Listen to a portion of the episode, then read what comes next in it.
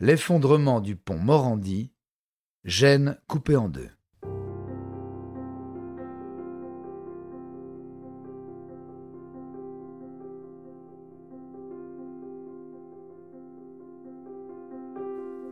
Interprétation Patrick Blandin. Réalisation Patrick Martinez-Bourna. Un programme Studio Minuit.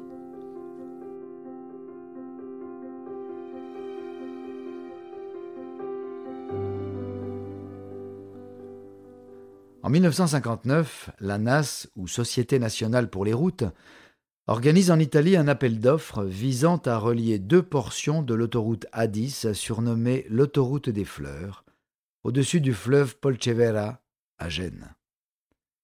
La tâche n'est pas évidente, se révèle même être un sacré casse-tête. La construction doit franchir deux grands parcs ferroviaires et des quartiers résidentiels sans générer d'obstacles ni accaparer d'espace au sol. C'est l'ingénieur Riccardo Morandi qui réussit haut la main l'exercice en adaptant les spécificités de ses conceptions à la disposition géographique du secteur concerné. Son plan se compose de deux parties principales. Côté ouest, six poutres en béton armé soutiennent le tablier du pont sur une longueur de 483 mètres, puis laisse place à trois pylônes, chacun maintenu par deux paires de haubans. Ces câbles en acier, protégés par une gaine en béton, permettent de réduire la portée de l'ouvrage d'art. Inauguré le 4 septembre 1967, le pont Morandi suscite l'enthousiasme de la presse et de l'opinion publique. Outre son aspect futuriste et sa ressemblance avec le Brooklyn Bridge de New York, il devient une voie centrale du trafic autoroutier de Gênes et de ses alentours. Qui aurait pu penser cinquante ans plus tard qu'il perd de pied de la sorte et s'écroule tel un vulgaire château de cartes? Personne. Et pourtant, les signes avant-coureurs de la catastrophe n'ont pas manqué. Au matin du 14 août 2018, de violents orages frappent la région de la Ligurie au nord-ouest de l'Italie. À Gênes, une pluie tenace est repoussée tant bien que mal par les essuie-glaces des automobilistes perchés à 50 mètres de hauteur sur le pont Morandi. À 11h36, un grondement sourd laisse craindre aux habitants les prémices d'un tremblement de terre. En réalité, le pylône numéro 9 de l'infrastructure s'effondre brutalement et emporte avec lui une travée longue de 200 mètres. La scène est surréaliste. Une trentaine de véhicules circulant à cet endroit précis chutent dans le vide et s'écrasent sur la voie ferrée ou les toits des hangars. Les survivants, au bord du précipice, ont seulement eu le temps de voir celui ou celle le devançant disparaître dans un nuage blanc. Ils font aussitôt marche arrière, avant de quitter leur camion et fuir à pied dans le sens inverse, sans se retourner, prévenant au passage leur père de surtout ne pas avancer plus loin.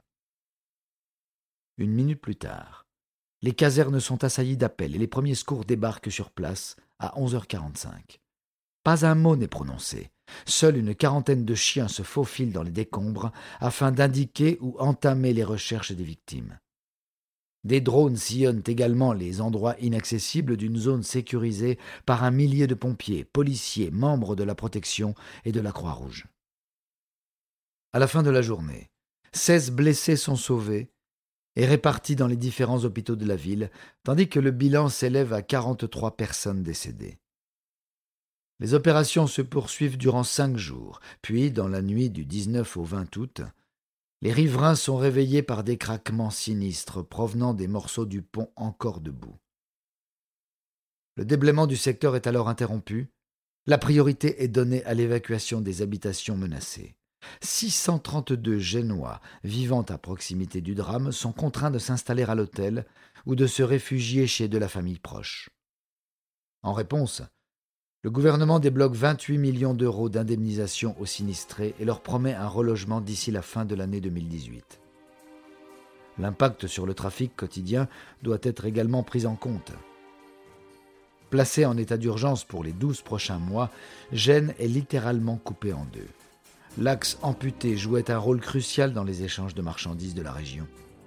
Des déviations sont mises en place pour les poids lourds qui ne peuvent circuler en ville, mais les aménagements réalisés ne suffisent pas à panser les plaies. Sur le long terme, Les entreprises locales touchées déploreront des pertes supérieures à 400 millions d'euros. Il devient capital de trouver une explication, ou mieux, un coupable. Bien que membre du G7 et classé troisième puissance économique de la zone euro, l'Italie ne compte certainement pas régler toutes les factures. À l'aune de la tragédie, plusieurs théories circulent.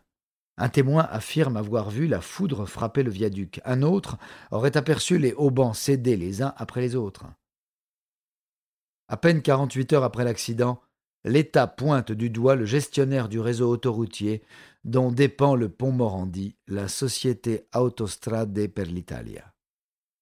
Cette dernière réagit en proposant 500 millions d'euros destinés à la construction d'une nouvelle voie, mais la somme est refusée au profit d'une révocation de la concession du tronçon d'autoroute.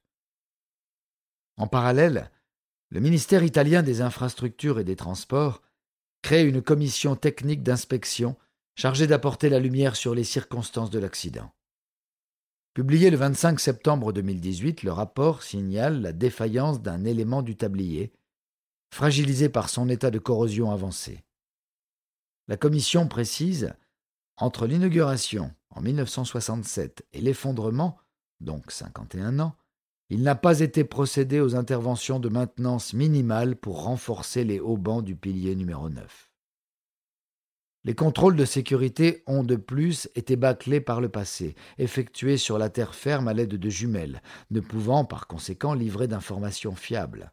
Pire encore, sur les 24 millions d'euros débloqués en vue des interventions sur la structure du pont, la société Autostrade per l'Italia n'en a dépensé que 2%. Il ne s'agit hélas pas d'un cas isolé. Depuis 2013, pas moins de dix ponts en Italie ont connu le même sort. La chute du Morandi n'est que le reflet du piteux état des routes et autres infrastructures souffrant d'un manque d'entretien et d'investissement dans un pays bâti en hâte puis laissé à l'abandon dans les années 90 à la charge du secteur privé. Après trois ans d'enquête, le parquet italien se prononce en avril 2021 et compte bien poursuivre de nombreux chefs d'inculpation, notamment pour homicide involontaire et atteinte à la sécurité des transports. Le 25 juin dernier, 59 personnes ont été mises en cause et renvoyées au tribunal. On y croise des cadres et techniciens employés par Autostrade per l'Italia et par la société d'ingénierie SPEA, ainsi que leurs directeurs respectifs.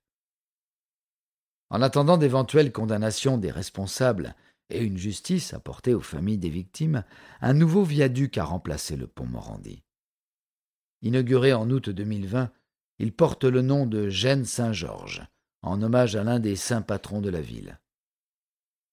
La catastrophe de 2018 a permis aux experts d'alerter l'Union européenne à propos du nombre conséquent de fondations en fin de vie, souffrant des budgets insuffisants alloués à leur maintenance. En France, Parmi les 12 000 ponts parsemant le réseau national routier, une étude révèle qu'un tiers d'entre eux nécessiterait des réparations. Décédé en 1989, Riccardo Morandi n'a pu être témoin de l'effondrement de son œuvre, et il fut établi très tôt que son travail n'était pas à l'origine de la défaillance. Bien qu'écarté de toute responsabilité, l'homme n'en était pas à sa première déconvenue. En 1964, le pont du général Rafael Urdaneta sur le lac de Maracaibo, au Venezuela, s'écroule suite à l'impact d'un pétrolier à la dérive, rendu ingouvernable par une panne électrique. Puissent ces différents ouvrages encore sur pied tenir bon à travers le monde pour les siècles à venir.